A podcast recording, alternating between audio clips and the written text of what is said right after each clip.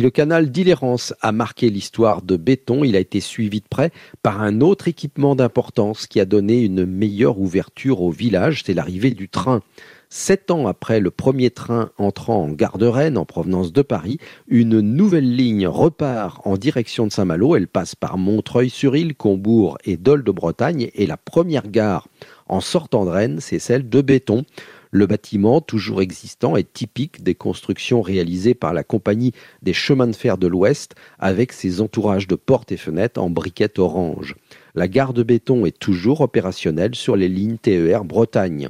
Depuis les vitres du train au sud de la ville, on aperçoit les beaux espaces verts aménagés autour du canal d'Illérance, un étang, des pelouses et espaces de détente, et la voie verte, la V2 Saint-Malo-Arzal, la liaison entre la Manche et l'océan, que l'on peut parcourir à sa guise, à pied ou à vélo. Le chemin de halage est un havre de quiétude à l'ombre des arbres centenaires.